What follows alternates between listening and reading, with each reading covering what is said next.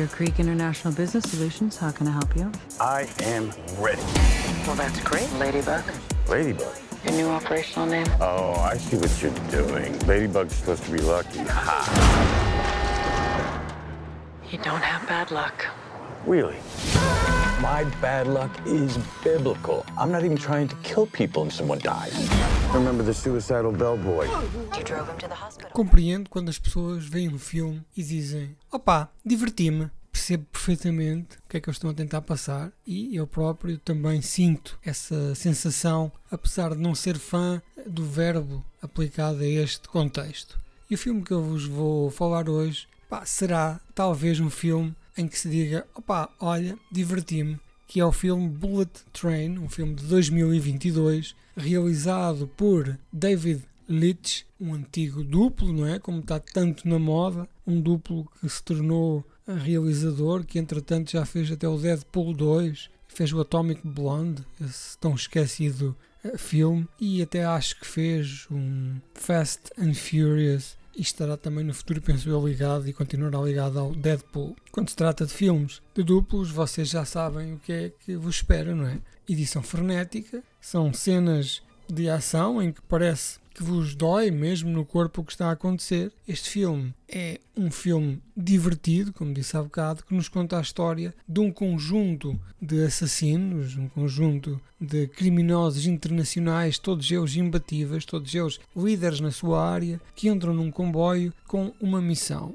Vai ter que impactar com todas as outras missões, porque na verdade todos eles levam instruções que faz com que eles interajam entre eles na tentativa de obter um determinado objetivo, de maneira a que no final só um eh, possa sobreviver. Não se percebe inicialmente porquê, apenas vamos sendo apresentados a um após outro após outro a personagens que vão entrando num bullet train um, ehm, japonês e vão então começando a expor a sua trama, a sua versão dos acontecimentos, a contar histórias ao longo de duas horas para nós percebermos o que é que está ali a acontecer, tanto a nível da, da tramóia, como também o seu passado e as suas origens, os seus traumas e o que é que os levaram a colocar ali. É que é quase como se o Chat GPT tivesse criado um filme do Tarantino, com um esquema frenético de edição Guy Ritchie e as suas exposições no, no, seu tipo de filmes, em que as coisas, os personagens vão se apresentando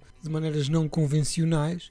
E é, e é isto que eh, nos é dado, com cenas de ação constantes, com muita violência. O filme não se coíbe de usar a máxima violência quando é preciso, ou Claro que às vezes o sangue é digital e às vezes nota-se que existe ali um ou outro almofadado para impedir que as pessoas se choquem. Temos estrelas, imensas estrelas. Temos, claro, logo Brad Pitt. Eh, depois temos também o Aaron Taylor Johnson, que é um gajo que está a crescer. Eh, teve no Tenet, Capitão América, tem varrido tudo o que é Marvels, também fez parte dos Kick-Ass. Eu diria que é um tipo que está numa trajetória ascendente, apesar de eu achar que ele já poderia ir mais longe, mas é um gajo que aqui neste filme mostra-se bem o potencial que há ali que não tem sido explorado até agora. Tem Sandra Bullock, não é? E depois tem uma galeria imensa de atores que, não sendo eles ganhadores de Oscars ou estando na capa da revista TV Guia, vocês olham para eles e dizem: Ah, eu conheço este gajo, olha, eu também conheço, ah, este gajo, aparece em tanta coisa, o que é que será que ele faz? E é isto que está aqui: é um filme da Primeira Liga, da Primeira Divisão,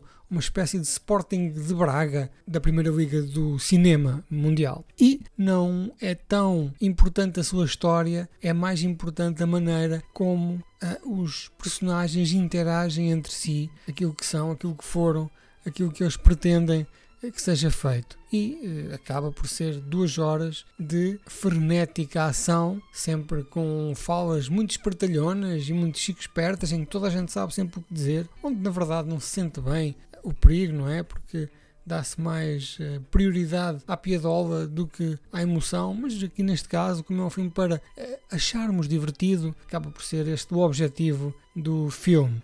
A dinâmica é muito boa entre personagens. Brad Pitt, epá, o gajo está com 60 anos, continua sempre aqui eh, um gajo que ao mesmo tempo parece um puto da porrada e também um ancião cheio de conhecimento, uma pessoa que nos vai custar ver uh, envelhecer. Vamos aproveitá-lo enquanto ele parece um teenager, enquanto o gajo parece um jovenzito, e ele está, claro, sempre em forma. Tem muitas cenas de ação e, alegadamente, segundo as notícias e segundo aquilo que vem saído cá para fora, Brad Pitt fez os seus próprios duplos, que é uma coisa que eu uh, desconfio sempre desta frase, porque nenhuma companhia de seguros assume este tipo de riscos em pessoas como Brad Pitt ou Tom Cruise, não é? que são pessoas que, em caso de acidente, poderiam levar uma companhia de seguros à falência. Tirando estes assuntos menores, eh, vamos continuar na nossa terra da fantasia, que são os filmes.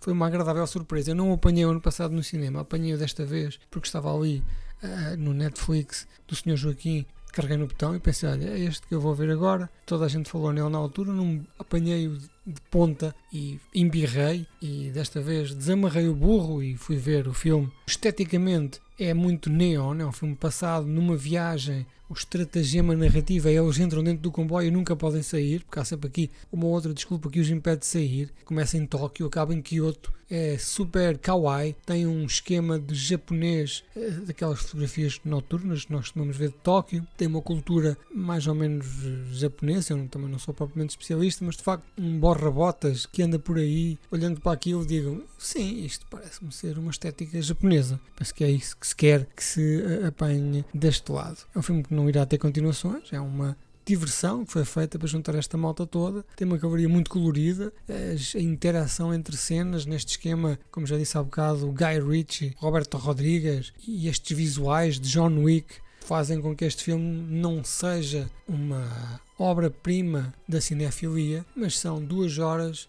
muito boas para quando pretendemos ver um filme com um aspecto caro que nos faça sentir divertidos.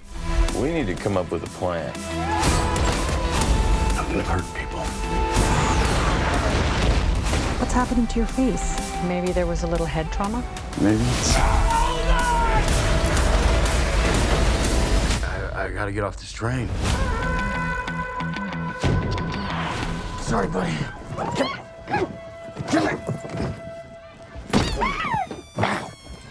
Exclusively in movie theaters.